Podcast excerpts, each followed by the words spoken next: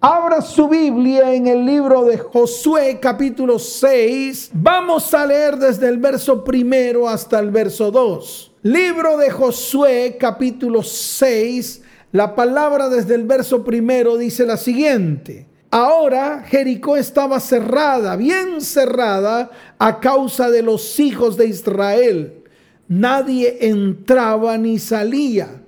Y viene el verso 2 y dice, mas Yahweh dijo a Josué, mira, yo he entregado en tu mano a Jericó y a su rey con sus varones de guerra. Amén y amén. Qué bueno, escucha bien, que el cielo esté a tu favor. Hoy te quiero enseñar a que el cielo entre en favor tuyo se mueva a tu favor. Y déjame decirte algo, cuando el cielo está a nuestro favor, no importa el tamaño del infierno que se levante.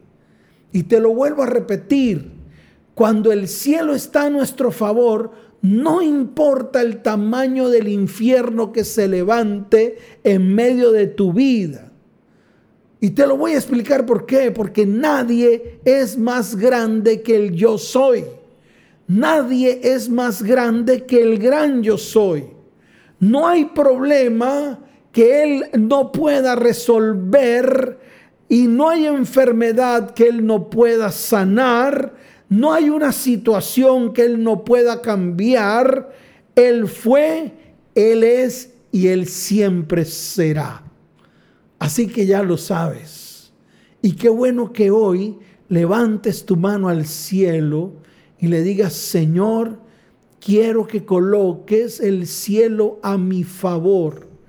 Quiero que coloques tu presencia en medio de mi vida, en medio de mi casa, mi hogar, mi familia y mi descendencia, porque cuando tu presencia está en medio de mí, tú me darás descanso.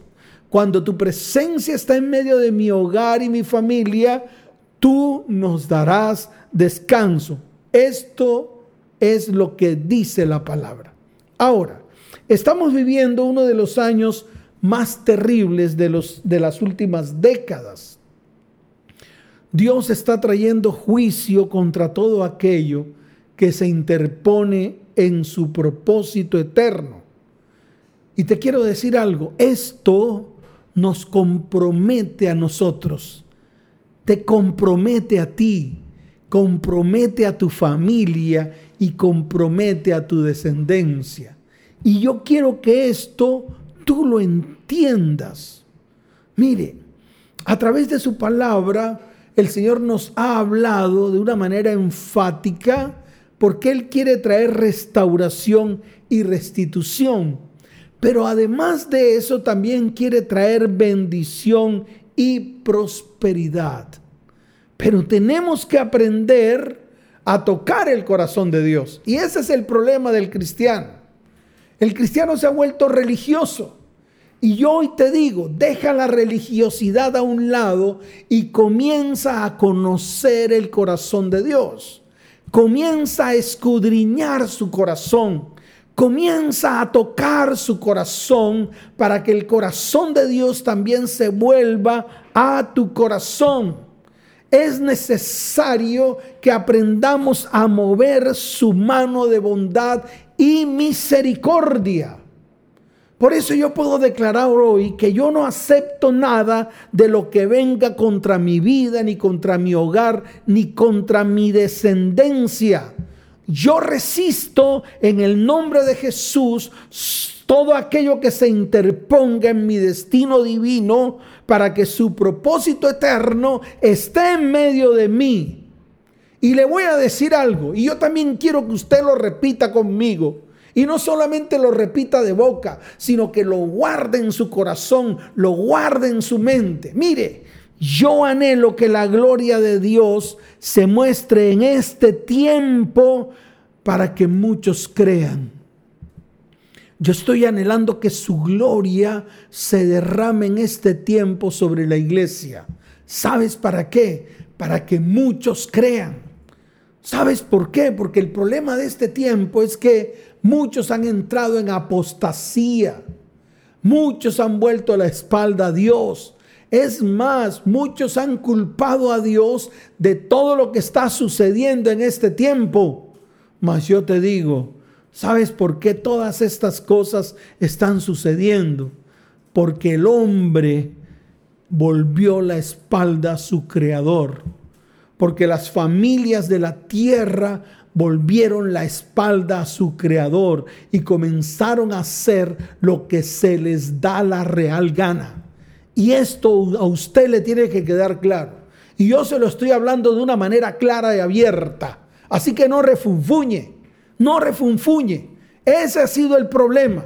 No culpe a Dios por las cosas que usted ha hecho mal delante de Él. No culpe a Dios por las cosas que su familia ha hecho mal delante de su perfecta presencia. No culpe a Dios por las cosas que la misma nación ha hecho no culpe a Dios, porque hasta la misma nación ha hecho cosas en contra del Altísimo, en contra del Creador. Y por eso es que ha venido juicio. Por eso es que todo está revuelto. Por eso es que están ocurriendo las catástrofes más terribles que en miles y miles de años no había ocurrido. Por eso es que tenemos que pararnos firmes por eso es que tenemos que comenzar a mirar cuál es la estrategia que Dios ha preparado en este tiempo para bendecirnos. Por eso es necesario que nosotros levantemos nuestras manos en clamor a Dios. Su palabra dice, clama a mí y yo te responderé y te enseñaré cosas grandes y ocultas que tú no conoces. Así que yo anhelo que la gloria de Dios se muestre en este tiempo para que muchos crean, para que muchos se vuelvan a Dios, para que cese la apostasía, para que vuelvan la mirada a Dios, para que tomen a Elohim como el Dios eterno en sus vidas. El tiempo se está agotando, iglesia.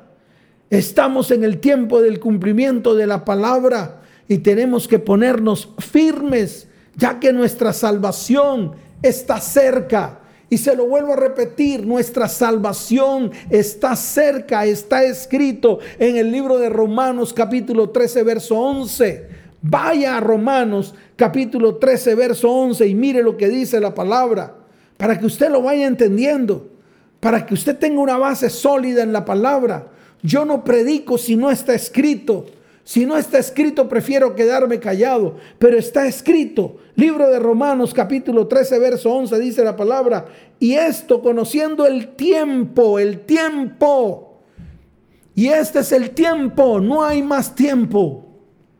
Mire, así como ocurrió en los tiempos de Noé, y se lo voy a decir antes de seguir leyendo la palabra, dice la palabra que la puerta se cerró, la cerró Dios.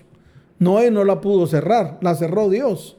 Y yo me imagino la catajarria de gente que venía a entrar al arca cuando vieron las hipotes gotas de agua que caían del cielo. Porque dice la palabra que las fuentes de las aguas se abrieron. Las fuentes de las aguas se abrieron. No sé qué se está abriendo en este tiempo, pero déjeme decirle algo. O tú tomas la opción del infierno o tomas la opción de la salvación. No hay más opción. No hay término medio. No hay un limbo. Mentirosos los que hablan del famoso limbo. ¿Cuál limbo ni qué rábano? O están, escuche bien, las cavernas del infierno abiertas. O sencillamente tú te vas al lado de la salvación que está cerca. Está escrito Romanos 8:11 y esto conociendo el tiempo que es ya a hora de levantarnos del sueño. Levántate del sueño, deja de dormitar. Deja de dormitar, deja de creer palabrerías baratas, que es lo que se está predicando hoy. Pura palabrería barata. Puro ánimo. Vamos a levantarle el ánimo a la gente. Vamos a levantarle el ánimo a las personas, el ánimo. ¿Cuál ánimo ni qué rábano? Esto es espiritual. Esto no es emocional. Aquí nadie tiene que levantarle el ánimo a nadie. Aquí lo que tenemos que hacer es ponernos firmes. Ya basta de estar soñando. Ahora párate firme y corre tras tu salvación, porque no hay más oportunidad. Y mire lo que dice la palabra, porque ahora está más cerca de nosotros nuestra salvación que cuando creímos. Está más cerca nuestra salvación que cuando creímos. Y se lo digo nuevamente, está más cerca nuestra salvación que cuando usted creyó. Así que párese firme y haga lo que Dios le está diciendo que haga en este tiempo. ¿Cuántos dicen amén? ¿Cuántos dicen amén? Dele fuerte ese aplauso al Señor. Ahora, el Señor nos da estrategias y es ahí donde nos tenemos que detener. Y les voy a enseñar algunas, algunas que están descritas en la palabra. El Señor nos da estrategias para enfrentar todas las batallas. El problema es que nosotros somos flojos perezosos espirituales, cobardes. No queremos hacer nada. Queremos todo pasarlo como de largo. Yo no me preocupo, yo no me preocupo, no te preocupas. ¿Por qué no miras al interior de tu casa, al interior de tu hogar y al interior de tu familia? Y preocúpate, ponte firme. El Señor te da estrategias para librar todas las batallas. Y lo único que debemos hacer es abrir nuestros ojos espirituales para ver y nuestros oídos espirituales para oír. Y hoy es el día de pararse firme, con pies de plomo, dejando atrás el pecado, la maldad, la iniquidad y correr hacia la meta del supremo llamamiento que es en Cristo Jesús. Y esto te tiene que quedar claro. Ya basta de estar jugando. Ya basta de estar jugando al cristianismo barato ya basta. Párate firme y haz lo que Dios te ha mandado hacer. Mire, quiero que estudiemos algunas de las estrategias que Dios planeó para que se cumplieran sus propósitos, especialmente con el pueblo de Israel. Sí, cuando el pueblo de Israel, a ver, sale de tierra de Egipto con Moisés a bordo, la orden que Dios le dio a Moisés fue lleva a este pueblo a la tierra que yo les daré. Tierra que fluye leche y miel. Punto, se acabó el lío. Y le dio los límites, le dijo dónde era. Le dijo, esa tierra queda en tal lugar. Se acabó el lío. Y yo te voy a guiar a través de una nube de humo en el día y a través de una nube de fuego en la noche. Se acabó el lío. No le dijo nada más. Y Moisés obedeció. Moisés obedeció y le dijo, toma ahora esta tu autoridad. Le dio una vara. Le dio una varita, con esa varita tremendo. Moisés hacía de, todo. Moisés hasta convertía la varita en serpiente. Moisés hasta recogía la varita. Y la serpiente se convertía en varita otra vez. Tremendo. Hasta con la varita hizo así y el, el mar se abrió y pasaron en seco. Con la varita golpeó la roca y salió agua. Qué tremenda varita. Pero déjeme decirle algo, la varita es la autoridad. Y Dios quiere entregarte esa misma autoridad a ti. El problema es que tú estás enredado en tus cosas. Sí, te estoy hablando a ti, estás enredado en tus cosas. ¿Y tú crees que allí vas a disfrutar de la salvación? ¿Tú crees que así puedes lograr ganar por lo menos una batalla? No vas a ganar ni media. Así que te invito, este es el tiempo. Entonces, ¿Qué hizo Moisés? Obedeció al Señor. Sacó al, pueblo de tierra de Egipto, lo llevó hasta el Mar Rojo, atravesaron el Mar Rojo en seco, a pesar de que las circunstancias no daban para nada. Es decir, prácticamente que el pueblo de Israel ahí iba a morir, porque detrás venía Faraón con todos sus caballos y con todos sus carros y con todo su ejército, el ejército de Faraón, persiguiendo al pueblo de Israel, a un pueblo cansado, agotado, después de la travesía de la primera parte del desierto. Terrible. Sin embargo, atravesaron el Mar Rojo en seco y cuando pasaron, vino eh, el agua que había sido separada y cayó sobre Faraón y sobre todo su ejército. Hasta hoy prácticamente que los derrotó. Pero déjeme decirle algo. Moisés hizo la travesía a través de todo el desierto con un pueblo que de verdad, de verdad era un pueblo rebelde. Se parece mucho al pueblo de hoy.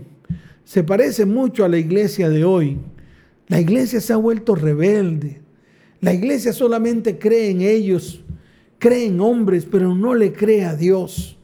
Por esto es el tiempo de creerle a Dios. Así de sencillo. Pero llegó el momento en que ya tenían que entrar a la tierra.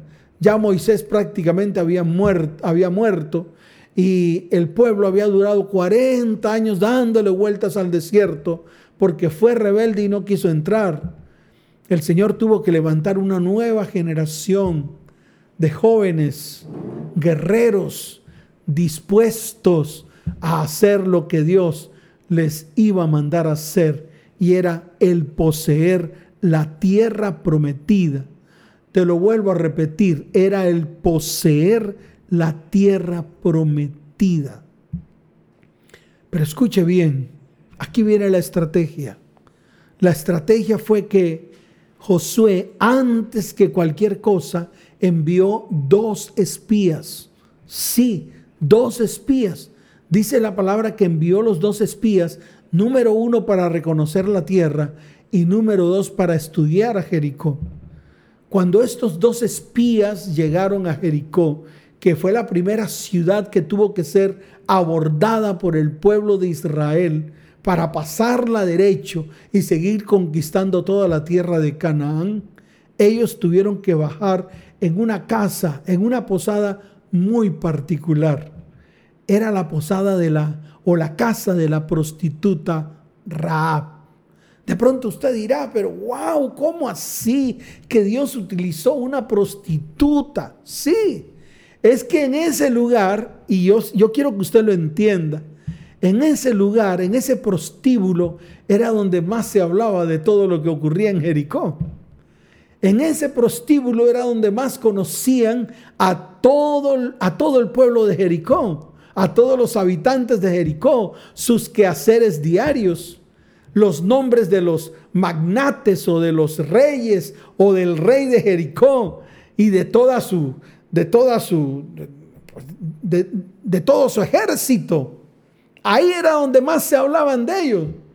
Por eso el Señor los envió a esa casa. Fíjese el propósito de Dios. Y allí estos dos hombres, estos dos espías, conocieron acerca de todo lo que ocurría en Jericó y de todo lo que ocurría en esa tierra llamada la tierra de Canaán. Pero hubo otro propósito aún mayor. A través de Raab vino la descendencia del rey David y a través de la descendencia del rey David vino Jesús. Qué tremendo plan, qué tremenda estrategia cuando yo estuve leyendo esto, que vi la genealogía en el libro de Mateo, quedé asombrado. De verdad quedé asombrado. Digo, wow, Dios, ¿cómo hace las cosas de manera perfecta? A través de una prostituta, escuche bien, número uno, todo el pueblo de Israel y todo su ejército en manos de Josué conocieron qué sucedía al interior de ese muro fortificado, de esa ciudad rodeada de fortalezas y de esa manera poder atacar a Jericó. Y lo segundo, que a través de esos dos espías conocieron a Raab que después les ayudó a salir de Jericó y luego ella fue contada por familias salvas de Jericó después de que fue destruido. Y a través de ella la descendencia del rey David. Y a través de la descendencia del rey David, nuestro Salvador. Un plan perfecto, una estrategia perfecta y yo te quiero decir algo, este tipo de estrategias son estrategias que solamente pueden ser ideadas por Dios. El hombre ha intentado copiar estas estrategias y no ha podido, porque solamente Dios traza el plan. De esa misma manera, Dios quiere trazar un plan de salvación para tu vida, un plan que involucre tu vida, tu casa, tu hogar, tu familia y tu descendencia. Y a través de ese plan no solamente viene salvación, sino también viene bendición, también viene prosperidad, transformación y cambios. ¿Cuántos dicen amén? ¿Cuántos dicen amén? Dele fuerte ese aplauso al Señor. Fuerte ese aplauso al Señor. Otra estrategia lo encontramos más adelante en el libro de Josué capítulo 5, para que usted lo vea para que usted vea cómo Dios hace el complemento de todo y hace todo de manera perfecta. En el libro de Josué, capítulo 5, hay una parte que tal vez muchos pasamos por alto, pero que es importante, que es precisamente cuando el ángel de Jehová, el ángel de Yahweh, se le aparece a Josué.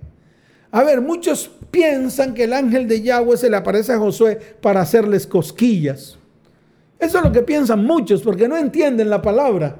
Pero si usted lee, el ángel de Jehová fue el que le dio la estrategia a Josué para conquistar Jericó. Y eso casi que nadie lo entiende. Mire, yo voy a leer la palabra en el libro de Josué capítulo 5. Voy a leer el verso 13, el verso 14 y el verso 15. Y luego voy a seguir leyendo para que usted entienda que el ángel de Jehová comenzó a darle la estrategia a Josué. ¿Para qué? Primero que todo para que los muros se derribaran. Porque ¿cómo iba a ser el pueblo de Israel para entrar allí? ¿Cómo iba a ser el ejército de Israel para entrar en medio de unos muros fortificados? Dice la palabra que los muros eran muy, pero muy anchos. ¿Quién los iba a romper? A ver, el martillito que fabricara Josué, el martillito que fabricaran los orfebres de Israel, ¿qué lo iba a romper? Era imposible ante los ojos de los hombres, pero posible ante los ojos de Dios. Entonces mire lo que dice la palabra. Estando Josué cerca de Jericó, alzó sus ojos y vio un varón que estaba delante de él, el cual tenía una espada desenvainada en su mano y Josué yendo hacia él le dijo, ¿eres de los nuestros o de nuestros enemigos? Qué tremendo. El mismo Josué no distinguió al ángel de Yahweh. No lo distinguió. Y mire lo que le dice el ángel. Él respondió, no, mas como príncipe del ejército de Jehová he venido ahora. Entonces Josué postrándose sobre su rostro en tierra, le adoró y le dijo, ¿qué dice mi Señor a su siervo? Wow, ¿qué dice mi Señor a su siervo?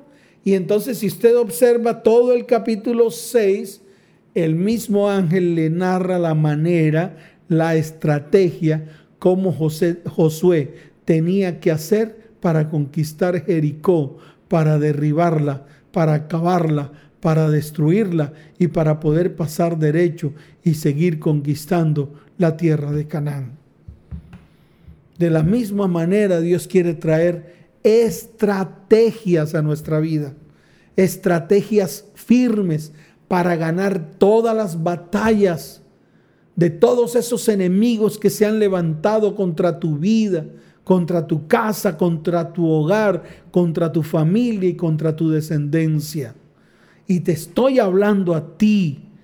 Y son enemigos reales. La pornografía, la fornicación, el adulterio, la mentira, la ruina, la escasez, la ira, la contienda, la pelea, las divisiones, los divorcios. ¿Cómo se llama eso? A ver, cuénteme. ¿Cómo lo llama el mundo? Porque así es como lo llama usted, como el mundo lo llama. Mas yo le digo algo.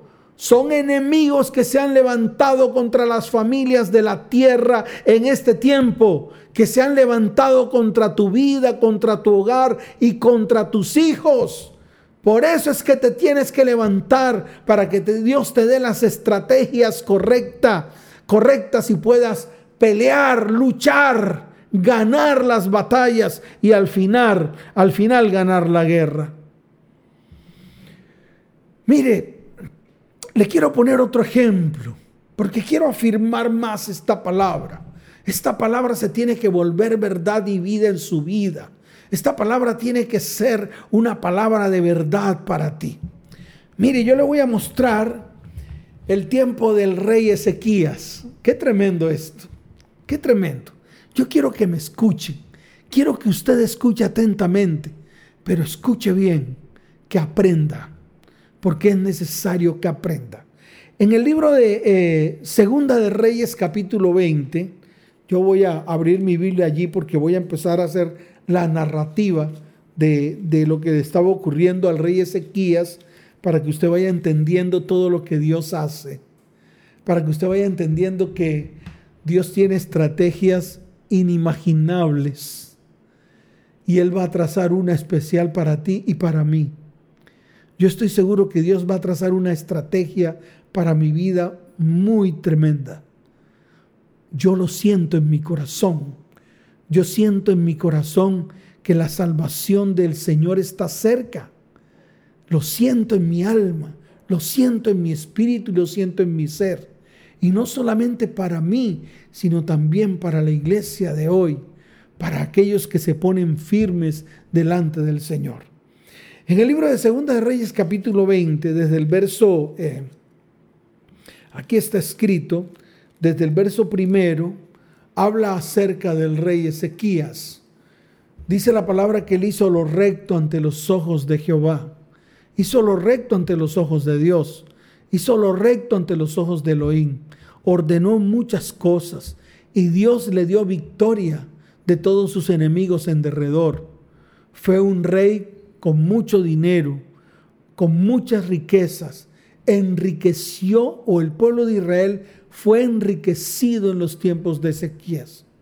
Pero un día, dice la palabra en el verso primero, un día Ezequías cayó enfermo de muerte, de muerte. Y vino a él el profeta Isaías, hijo de Amós, y le dijo, Jehová dice así, ordena tu casa porque morirás y no vivirás. Tremendo, lamentable, lamentable. Pero escuche bien, yo quiero que escudriñes un poco más, porque tal vez esto nos da tristeza, ¿Cómo así, pastor, que un hombre que estaba haciendo lo recto ante los ojos de Dios, llega a Dios y le dice o lo sentencia a muerte? ¿Qué fue lo que ocurrió? Dirán algunos, porque eso es lo que saben hacer ustedes. Saben reclamar, eso reclaman. Pero cuando Dios les dice a ustedes que tienen que ponerse firme, que tienen que poner pies de plomo, que tienen que comenzar a trabajar y actuar, ahí sí se quedan callados Ahí si no dicen ni mu. Así se quedan quietos. No son capaces de levantarse. Levántense. Ese es el tiempo de levantarse. Es el tiempo de ir tras nuestra familia, tras, tras nuestros hogares. Es el tiempo de extender la mano, así como Dios la ha extendido en medio de nosotros. Bondad y misericordia quiere derramar en medio de nosotros y no lo hemos permitido. ¿Sabes por qué? Porque estamos llenos de sueño, no sueños, sueño. Estamos atolondrados, estamos dormidos y el enemigo está haciendo de las suyas. Por eso levántate y la palabra te lo está diciendo en este tiempo. Mire lo que había hecho Ezequías para que usted entienda que lo que le vino no fue de gratis. Le pasó factura, lo que hizo le, pasó, factura. Está en el verso, en el verso 12 Sí, de Segunda de Reyes capítulo 20. De pronto usted dirá, ay pastor, eso fue después. No, no fue después. Fue en el instante en que él cayó herido de muerte. Es decir, cayó enfermo, a punto de morir. ¿Sabes qué ocurrió? Dice la palabra, en aquel tiempo Merodac Baladán, hijo de Baladán, rey de Babilonia, envió mensajeros con cartas y presentes a Ezequías porque había oído que Ezequías había caído enfermo. ¿Y sabes qué hizo Ezequías? Algo que no podía hacer. Él no podía permitir que ninguno entrara ni a la casa del rey ni al templo de Yahweh. No podía. Él no podía mezclarse con el mundo y con las cosas del mundo. Él no podía mezclarse ni hacer amistad con los más grandes enemigos del pueblo de Israel, en este caso Babilonia. Y yo te voy a decir algo a ti que estás allí. que estás haciendo amistad con el mundo, que le estás coqueteando al mundo, que le estás haciendo guiñitos al mundo, que estás comenzando a hacer lo que el mundo hace, que ya se acabó la pandemia y que ya has salido a la calle y que ya puedes seguir haciendo tus basuras y tus porquerías. Yo te quiero decir algo, párate firme, porque Ezequías hizo eso. Abrió las puertas a sus enemigos, abrió las puertas al mundo. Y mire lo que le pasó. Te voy a seguir leyendo para que lo entiendas. Dice la palabra, y Ezequías los oyó y les mostró toda la casa de sus tesoros, plata, oro, especies, ungüentos preciosos, y la casa de sus armas, y todo lo que había en sus tesoros. Dice, ninguna cosa quedó que Ezequías no le mostrase, así en su casa como en todos sus dominios. Qué tremendo, qué burralidad. Y eso han hecho muchos entregan sus tesoros, les muestran sus tesoros al mejor postor. ¿Y en qué caen? Caen en desgracia. Y se lo vuelvo a repetir, caen en desgracia.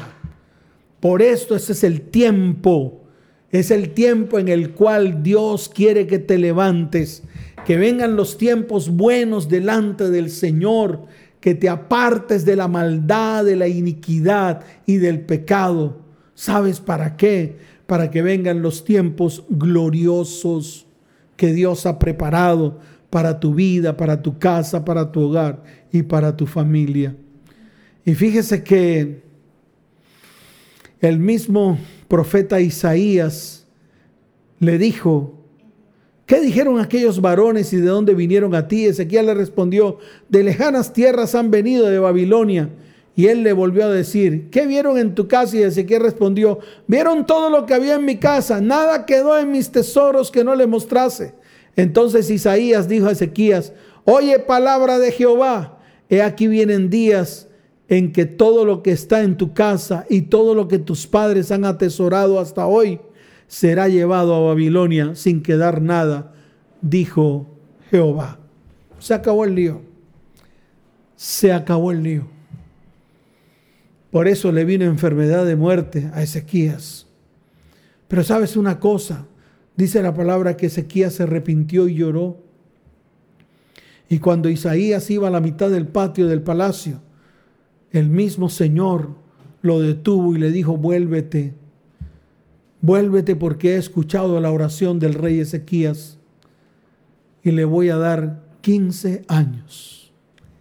15 años más de vida. Una nueva oportunidad de vida. La nueva oportunidad de vida que quiere entregarte a ti, que le quiere entregar a tu casa, a tu hogar, a tu familia y a tu descendencia. Por esto, este es el momento de acercarnos al Señor con todo el corazón. Es el tiempo de la restauración de todas las cosas que Dios quiere traer a tu vida, a tu casa, a tu hogar y a tu familia. Yo quiero que nos coloquemos en pie. Yo quiero que allí donde están todas las familias de la tierra se coloquen en pie. Todas las familias de la tierra se abracen. Vayan delante del Señor y le digan, Señor, hoy anhelo con todo mi corazón, anhelo con todo mi ser que me des nueva oportunidad de vida. Queremos nuevas oportunidades de vida. Y este es el tiempo en el cual Dios quiere extender su mano de bondad y de misericordia sobre ti. Y quiere levantarte. Quiere levantar tu casa, tu hogar, tu familia y tu descendencia. Mire, el rey Ezequías le dijo a Isaías, ¿qué señal tendré yo de que Dios me va a dar 15 años más de vida? Isaías le dijo, pues que la tierra avance 10 grados. Tremendo. El rey Ezequías con su sabiduría le dijo, eso es fácil. Lo que es difícil es que Dios retroceda 40 minutos de la tierra para que eso que Él mandó a decir a través de ti no se diga. Qué tremendo. Para que Dios revoque la sentencia de muerte sobre mí. Y déjame decirte algo. Estas son las cosas que Dios puede hacer. Cosas grandes y maravillosas estrategias maravillosas, estrategias grandes para salvar vidas, para salvar descendientes, para salvar propósitos, para que los propósitos de Él se cumplan en medio de ti, en medio de tu casa, en medio de tu familia y en medio de tu descendencia.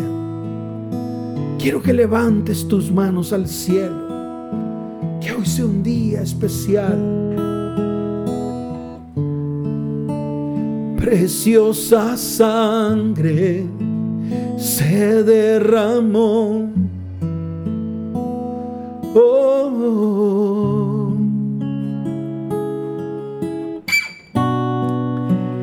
preciosa sangre fluyó por amor.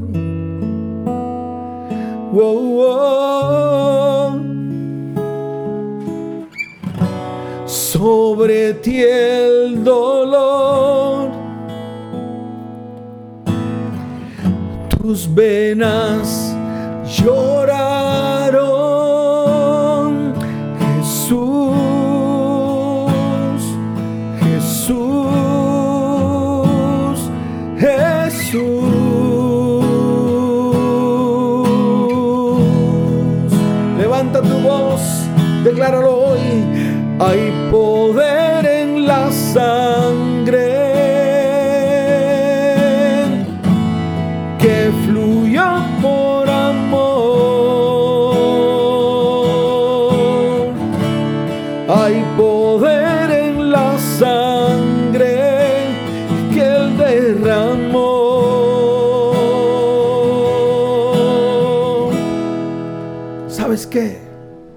Estos 10 grados que la tierra retrocedió, equivalen a 40 minutos. Tal vez desde el momento mismo, escucha bien, que el profeta Isaías fue a decirle al rey, ordena tu casa porque morirás y no vivirás. Pero Dios qué hizo? Creó la estrategia perfecta para que esa palabra solamente quedara como recuerdo. Esa palabra quedara solamente como uno de los más grandes milagros que Dios hizo. Y así como lo hizo en los tiempos del rey Ezequías, también lo va a hacer en medio de tu vida, en medio de tu hogar y en medio de tu descendencia. Él puede transformarlo todo. Él puede transformar la calamidad, la ruina, la escasez, los divorcios, la enfermedad. Él puede traer bendición y sanidad. Está escrito en su palabra, en el libro de Isaías capítulo 53. Ciertamente llevó Él nuestros pecados, sufrió nuestros dolores. El castigo de nuestra paz fue sobre Él y por su llaga fuimos nosotros curados. Quiero que levantes tus manos al cielo y declares, tu sangre me transformó, tu sangre me perdonó, tu sangre me limpió, tu sangre me sanó, sangre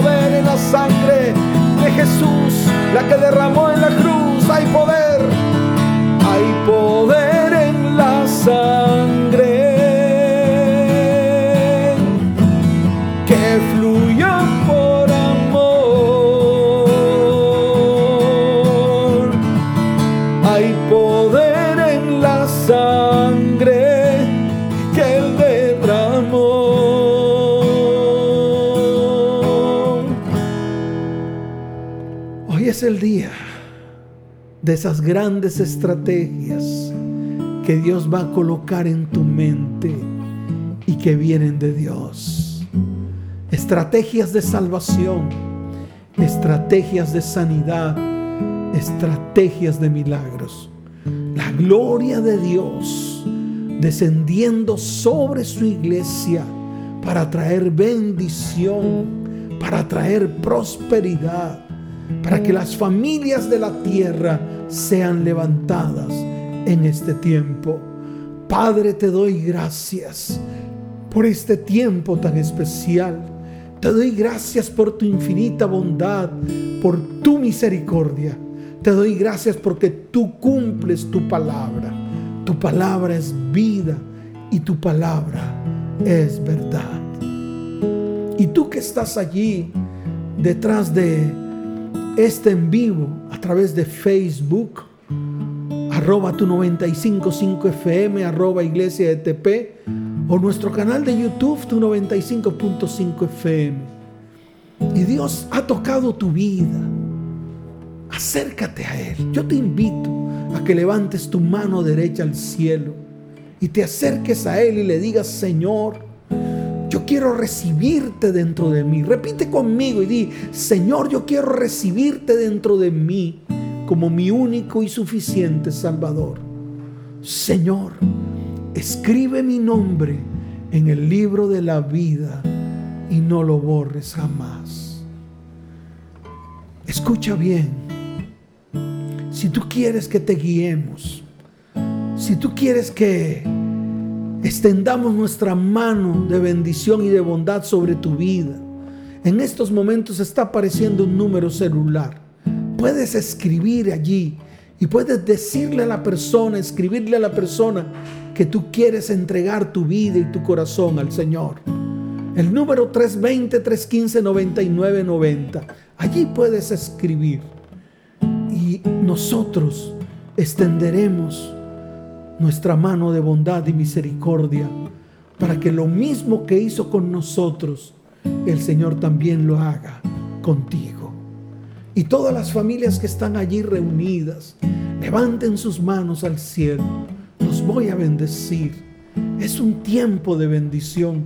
Es un tiempo en el cual no entendemos qué está pasando, pero Dios está en medio de nosotros, trayendo estrategias grandes para nuestras vidas, para nuestra casa, nuestro hogar, nuestra familia y nuestra descendencia. Padre, yo te doy gracias por las familias de la tierra, así como Moisés a través de, del Señor le dio a Aarón esta oración quiero también levantarla a tu favor. Amado Padre, amado Abba, yo te pido que tú bendigas y que tú guardes las familias de la tierra.